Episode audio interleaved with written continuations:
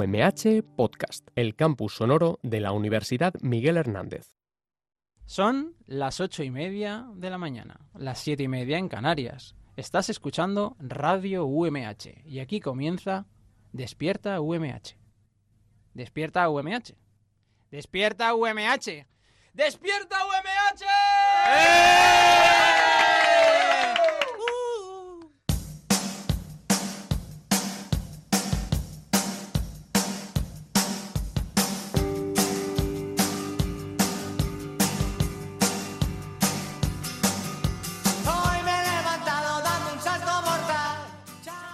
buenos días, yo soy Andrea Reynosa y esto es Despierta UMH. Hoy es martes 28 de enero y como cada mañana queremos endulzarte el café al ritmo de las ondas de Radio UMH.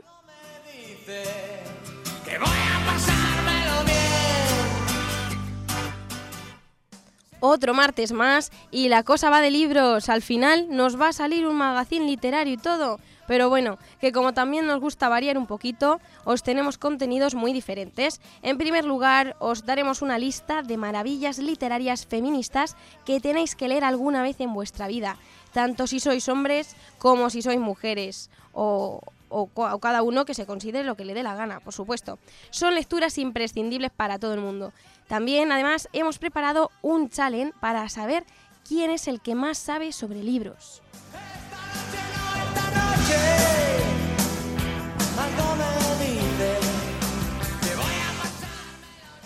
De momento recordamos diales de radio, nos podéis escuchar en el 99.5 de la FM en Elche, Alicante y San Joan de Alacant, en el 101.3 de Orihuela y en el 105.4 de Altea.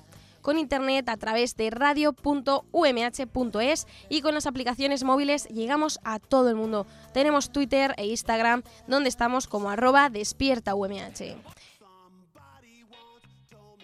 Reciban un saludo del resto del equipo, nuestro productor Roberto Prada, María Vicente, Paula García y Javier Rojas, que hoy también será el encargado de los controles técnicos. Ahora sí que sí, comienza Despierta UMH. Well, the years start coming and they don't stop coming. Fed to the rules and I hit the ground running. Didn't make sense not to live for fun. Your brain gets smart, but your head gets dumb. So much to do, so much to see. So what's wrong with taking the back streets? You'll never know if you don't go. Sexo con bajitos, gordos, feos, mujeres con el pelo verde, hombres con el pene pequeño. Estas son algunas de las categorías más buscadas en el porno. Madre mía. A ver, que todo esto tiene una explicación. No os voy a hablar yo de porno, bueno, sí. En realidad, lo que quería transmitir es que Netflix ha sacado una serie documental nueva, muy, muy, pero que muy chula. La serie se llama Sexo en pocas palabras y trata de romper el tabú que hay en cuanto a las fantasías sexuales. Porque aunque mucha gente piense que tiene sueños eróticos muy diferentes, lo cierto es que todos tenemos un puntito guarro que no queremos revelar. Una miniserie de cinco capítulos cuyo contenido dura menos de media hora y perfecta para pegarse un maratón. No sé si tú la conocías, Javi. ¿Un maratón de, de series o...? De series, de series. Yo no la conocía, pero, pero te quería preguntar, ¿es explícita? Es, o sea, quiero decir, mm, lo que, lo que sale no lo puede ver cualquiera. No, no, a ver, no van por ahí los tiros. Lo que, lo que se trata es de. Lo que se trata es de, de romper este tabú que hay alrededor de los mitos sexuales, o sea, de las fantasías sexuales. Sí. Es eh, lo que esta serie viene a explicar es que aunque nos dé vergüenza compartir o, o pensemos que nuestras fantasías sexuales son, son extrañas, pues lo cierto es, es que no es así, sino que, sino que todos más o menos tenemos las mismas, las mismas fantasías. Ah, bueno, pues...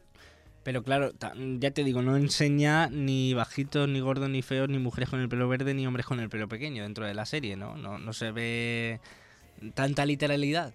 A ver, tanta literalidad, eh, no, lo que pasa es que hay uno de los capítulos que se llama así, se llama Fantasías Sexuales o, Ah. o Desmontando mitos eróticos y, y va por ahí, de que las búsquedas más, más solicitadas en plataformas como Pornhub o otras plataformas porno eh, suele, suelen ser estas cosas. eh, vamos, que no, que cuando vamos a buscar porno no vamos todos a buscar mm, tetas grandes, penes grandes, mm, no sé, personas negras, que también Sí. suele, suele dar como más morbo, ¿no? Sí, sí, sí. Sino que todo lo contrario, que hay mucha gente que busca em, gordas, gordos, feos, feas, Calvos. ¿vale? No, no trato de discriminar a nadie, solo trato de, de demostrar que, que lo más, las fantasías que pensamos que, que son raras o que no se suelen buscar es, es al contrario. Entonces buscan gordos, calvos, ¿no? O sea, se Sí, sí, pues sí. entonces me tienen que buscar a mí, gordo y calvo.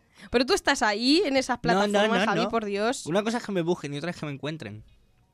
Bueno, eh, la protagonista es la actriz Janelle Monae, que abarca el tema del sexo desde una perspectiva científica y filosófica, apoyada en numerosos estudios. ¿Vale? O sea, no, Sí. es, no es una serie de ficción ni punto, sino que es más documental. Sí.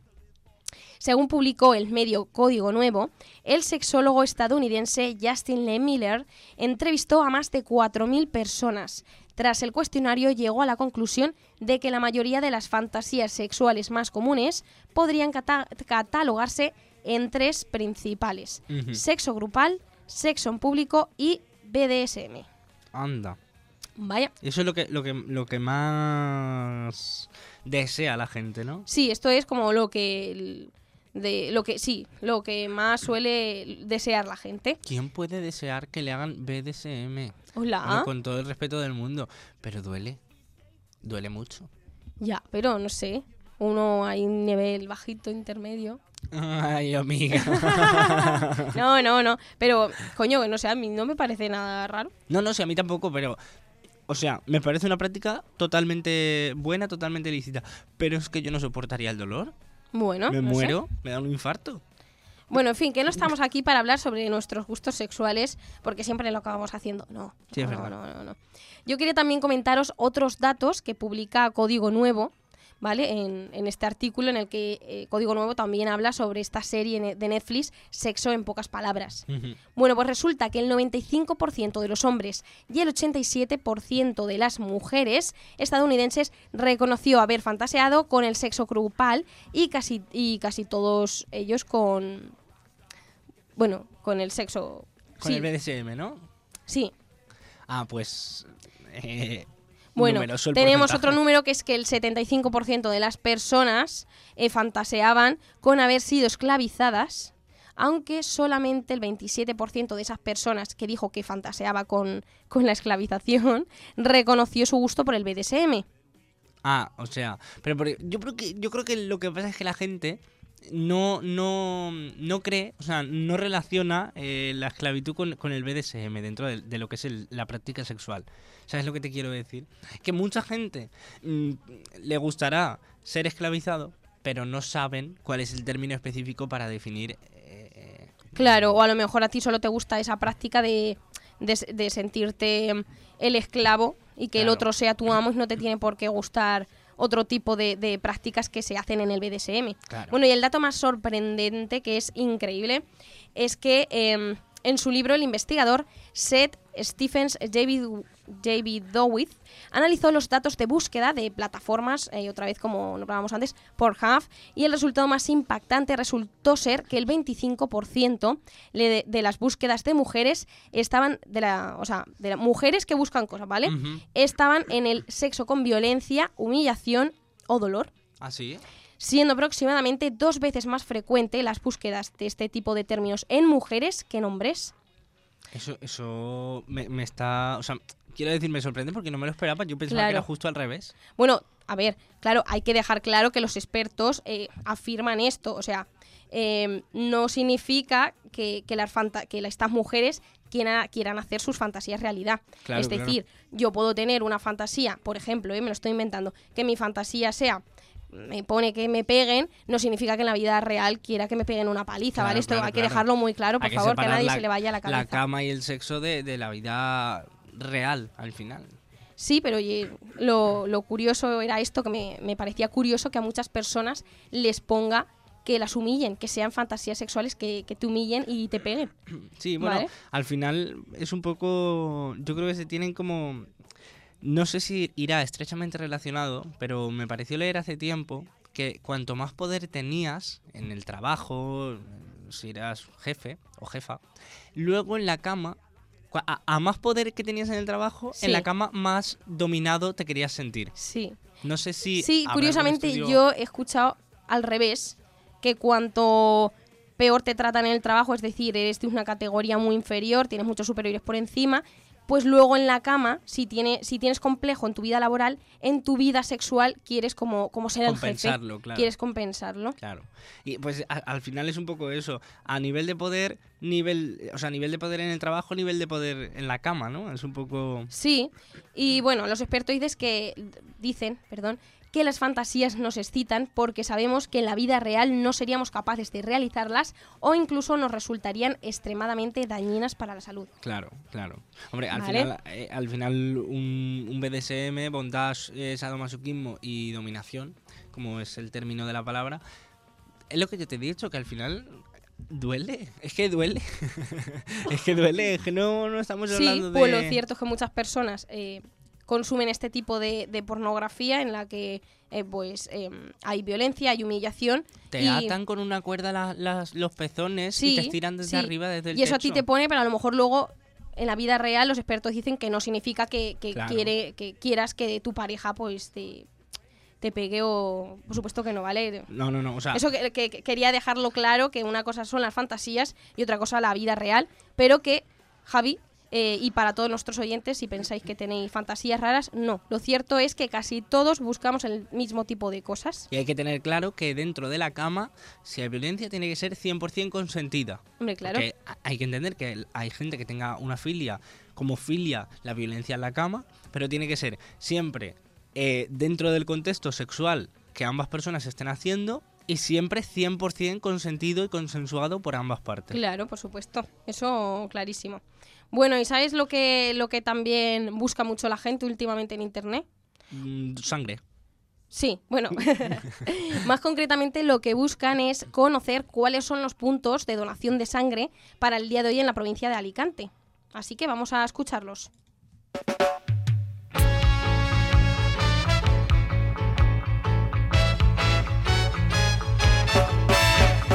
Buffalo. Los equipos móviles de donación de sangre estarán situados hoy, martes 28 de enero, en los siguientes puntos de la provincia de Alicante. En San Alacant, en la sala de donaciones del centro de transfusión, de 8 y media de la mañana a 2 de la tarde.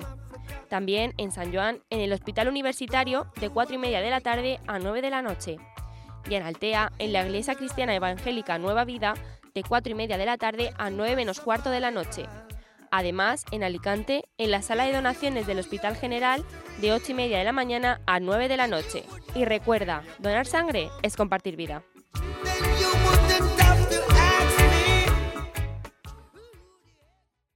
Despierta UMH, esa cosica que ponen por las mañanas en Radio UMH. We don't talk anymore. We don't talk anymore.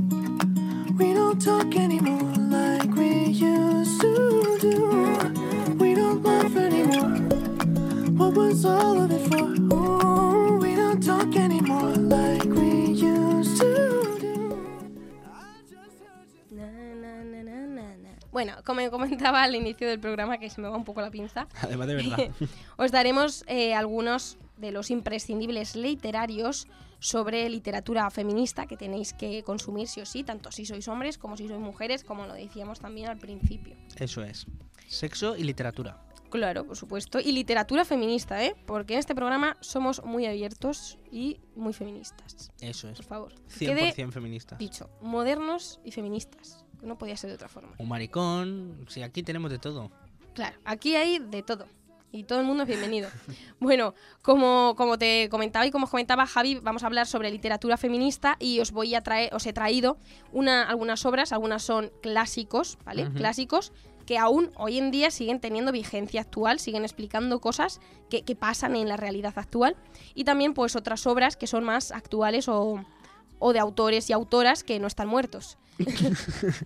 Qué, qué buena, qué buena forma de, de nombrarlos. Sí. Bueno, y para empezar me gustaría hacer un- una cuenta regre- regresiva.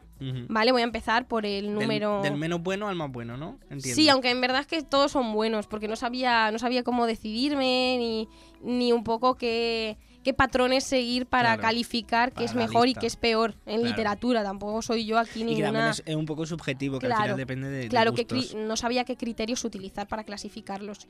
Entonces, bueno, pues empezamos por un libro de Elena Favilli y Francesca Cavallo, Caballo, o Cavallo, Cavallo, Cavallo, Cavallo, Uh, perdón.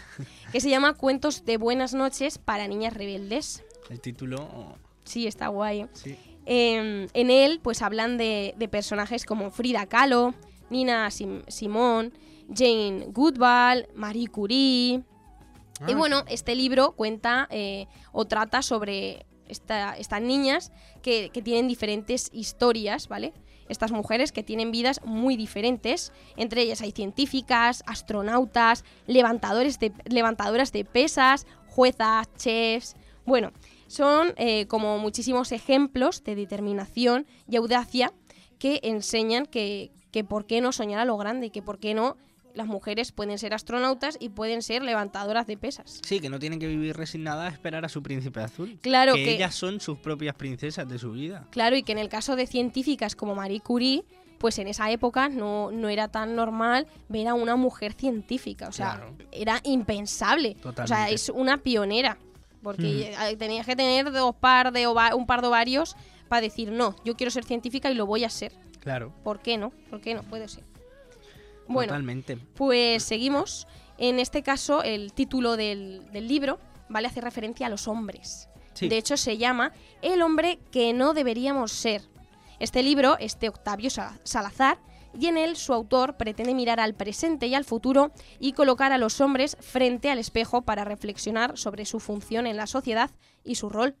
Lo que quiere Octavio Salazar es colocar a los hombres pues eh, de como delante del espejo que se enfrenten y reflexionen a para lo que son y a lo que no sí, deben y ser. a lo que y a lo que les gustaría ser, qué comportamientos no les gustan y cuáles sí. Bueno, seguimos con, con otro libro, con otro libro, Con otro libido. ¿vale? En el, Andrea, en el número Andrea. 6, esta vez es de, de Daniela López Varela. Es que he empezado, perdón que no lo he dicho, por el número 8. Porque ni por el 10 ni... No, me apetecía empezar por el Ocho, 8, porque tengo muy 8 bien. libros, ¿vale? Claro.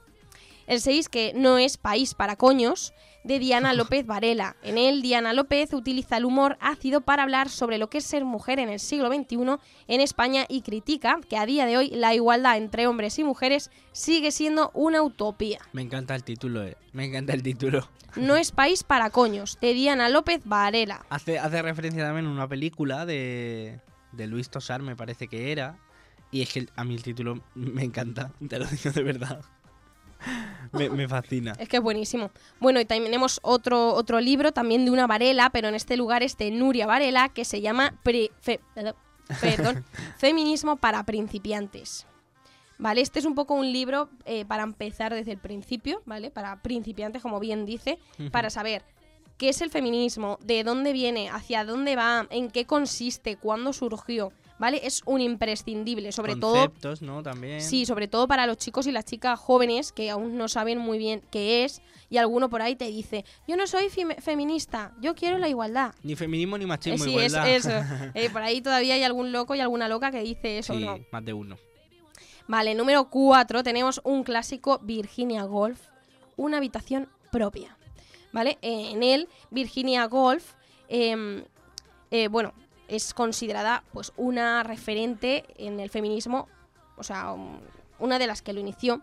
Y en él, pues Golf cuestiona la sociedad en la que vivía cuando las mujeres no tenían libertad para depender económicamente de sus maridos. Qué Habla del mundo de la literatura y piensa que el dinero dará a las mujeres libertad para escribir. Y no solo para escribir.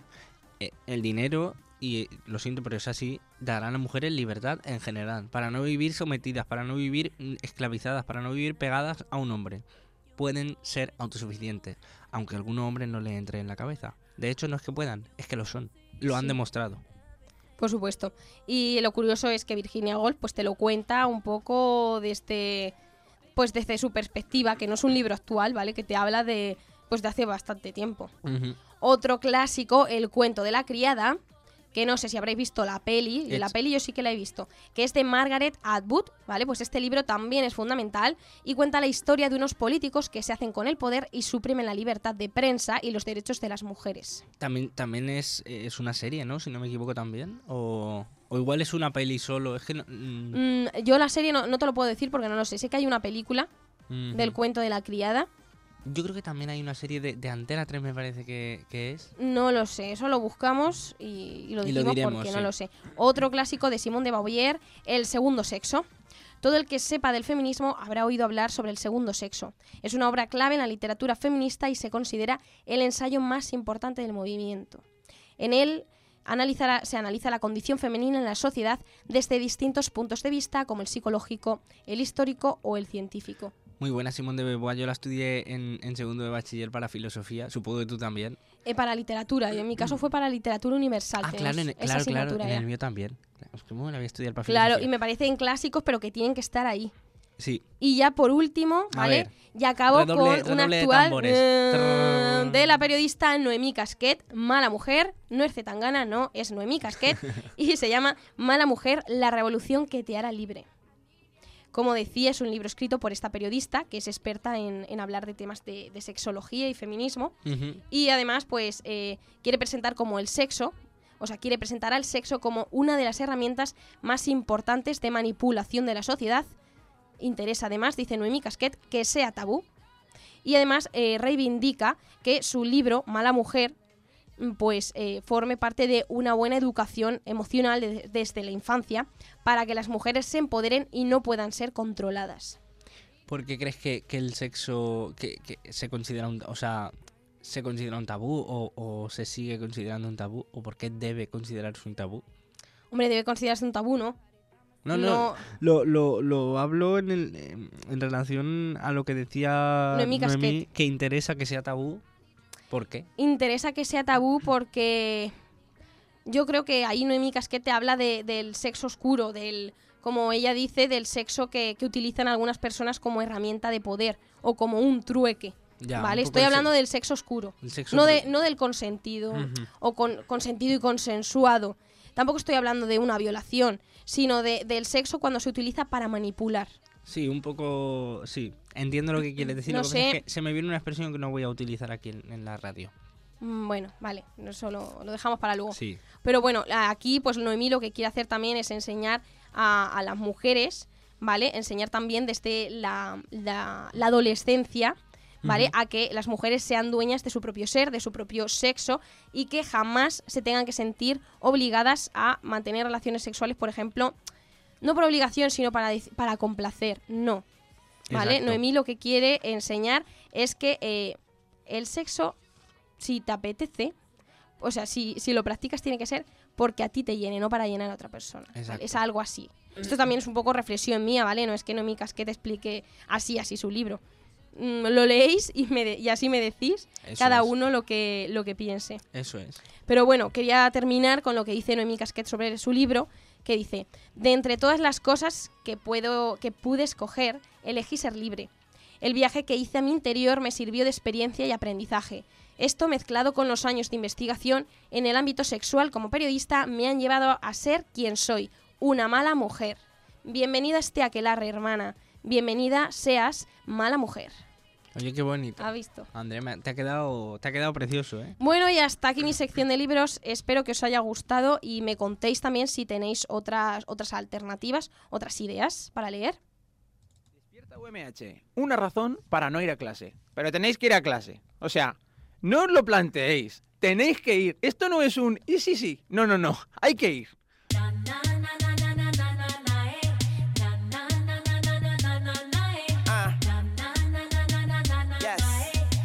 Miss Lopez. Ahem. Hi, I'm the man on the moon. I live on the beach, get the sand out your shoes, and all of that changed since I met you. So we can leave that old shit in the restroom. Young money. Na, na, na, na, na. Siempre acabamos cantando, de verdad. Al final me van a decir que me van a decir que quién coño me creo. Vaya. Pero nada, solo La- soy una payasa. La lana del rey. Bueno, Javi, eh, ¿qué nos tienes preparado? Porque ya te tocará hacer algo, ¿no? Que yo ya estoy harta de hablar. Hombre, después pesa. de, después de media mañana que llevas tú trabajando, ya es hora de que me ponga yo a hacer algo, hombre, que me tengo que ganar el sueldo también, digo yo. Anda, te voy a, a preparar un... Bueno, te he preparado un challenge, un challenge, challenge, ¿cómo lo pronunciarías? Chayenge. Un concurso. un concurso, un test, challenge. un concurso para poner a prueba tu cultura general literaria. ¿vale? Vale. Vamos a aprovechar que hoy me has hablado de libros y digo, pues venga, te voy a preguntar, por ejemplo, así para empezar, ¿quién escribió El Lazarillo de Tormes? Te doy tres opciones. Vale. ¿Es anónimo, Diego Hurtado de Mendoza o Joaquín del Álamo Flores? Pues me suena el. Espérate. El Lazarillo de Tormes. Anónimo. No. No. Se pensaba que era anónimo, pero se descubrió que lo escribió Diego Hurtado de Mendoza. Ah, era el segundo que iba a decir, tío. ¿En qué año se publicó El Quijote? 1618, 1714, 1605. A ver, ¿me las puedes repetir? Sí, 1618, 1714 o 1605. 1605. Mira, te, te voy, a, te voy a dar un... Bueno, Una pista, si es ¿o que lo has acertado. Ah, sí, pues ya está. Te iba a decir, te voy a dar una pista, pero no vale, porque lo has acertado. ¿Cuál de estas tres novelas no es de Arturo Pérez Reverte? ¿A la triste, El silencio de las llenas o La reina del sur? La reina del sur. El silencio de las llenas. ¿Qué dices? La reina del ¿Qué sur. dices? Es probablemente, junto con A la triste, ¿Me lo la novela más famosa de, de Pérez Reverte. Por supuesto. Sí, sí, sí. Pensaba que me estaba vacilando porque como yo he visto La Reina del Sur, la serie, pues yo digo, este me está vacilando. No, no, porque no. soy muy fan de esa serie. Pero no, no sabía que existía. Claro, es que soy imbécil. Pero si al inicio de la serie pone siempre una obra De Arturo de Pérez. Arturo Pérez Reverte. Madre mía, qué tonta. Claro. Eh, ¿Quiénes son los ganadores del último premio Planeta? ¿Manuel Vilas, Javier Cercas o ambas son correctas? Ambas son correctas. Muy bien. ¿Cuál es es que el me has preguntado cuáles son los ganadores. Pues tenían que ser los do- dos. Ah, claro. ¿Cuál es el libro más robado de Estados Unidos? ¿Hamlet, el libro Guinness de los récords o la letra escarlata? El libro Guinness de los récords. Claro, tiene el récord de ser el más robado. ¿Cuál de estos autores ha escrito más libros? ¿Ryoki Inoue, Barbara Cartland o Corinne Tellado? Corín Tellado. Ryoki Inoue. Atención, Ah. 10.086 libros a los 69 años, este autor ¿Qué? brasileño. ¿Cuántos? 10.086 libros. 10.100 Madre mía, qué libros. poder de escritura, ¿eh? Así serán, también te digo, ¿eh? porque 10.000 libros son muchos libros. ¿Cuál de estos libros no pertenece a Lorca? ¿Romancero gitano, poema del Cantejondo o poeta en Nueva York? Eh, yo creo que los tres, ¿no? Eh, pertenece a Lorca el romancero gitano, Sí. pero no pertenece eh, poeta en Nueva York. Ay, Poeta en Nueva York, a mí es que me suena también. ¿Qué- ¿De quién es? ¿Qué es eso? Igual, igual me equivoco. Lo tengo que mirar, lo tengo que revisar esta pregunta porque igual ha habido problemas de, de- de producción. Eh, ¿Cuál de estos libros de Gloria Fuertes tiene algún error en su título? Las tres reinas magas, de 1978. El hada embobada o poeta de guardia. ¿Puedes repetir la pregunta? ¿Cuál de estos libros de Gloria Fuertes tiene algún error en su título? Sí. Las tres reinas magas, el hada embobada o poeta de guardia. La primera. No, helada embobada, es helada acaramelada. ¿Ah, sí? Eh, ¿Cuál de estos libros de la ilicitana Mónica Carrillo se publicó en el año 2016? El tiempo todo lo cura, Olvidé decirte te quiero o La luz de candela. En 2016, La luz Sí. de Candela. La luz de candela en 2014, El tiempo todo lo cura en 2017 y Olvidé decirte te quiero Ah, en en 2016. 2016. Oh. Andrea, estamos acabando la última, la ultimísima. ¿Cuál es la biblioteca con más libros del mundo? ¿La Biblioteca Británica, la Biblioteca del Congreso de Estados Unidos o la Biblioteca Pública de Nueva York? La de Nueva York. No. La, la pública de Nueva York tiene 52 millones de libros. La británica, 150 millones. Pero la Biblioteca del Congreso de Estados Unidos tiene 151 millones, fundada en 1800 en Washington. Así que Madre mía, no acierto ni una. ahí te cuento mi, Pero ¿qué me pasa esta mañana? mi reflexión y mi, y mi challenge. Bueno, Estás pues, escuchando Despierta UMH, el mejor programa de la parrilla de radio UMH. No me mola.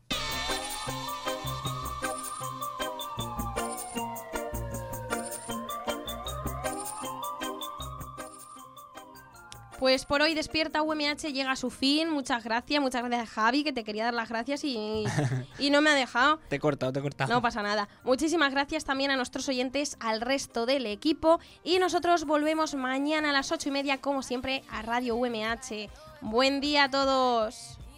I can't get it out my mind. I need to get out of sight, but I end up behind bars.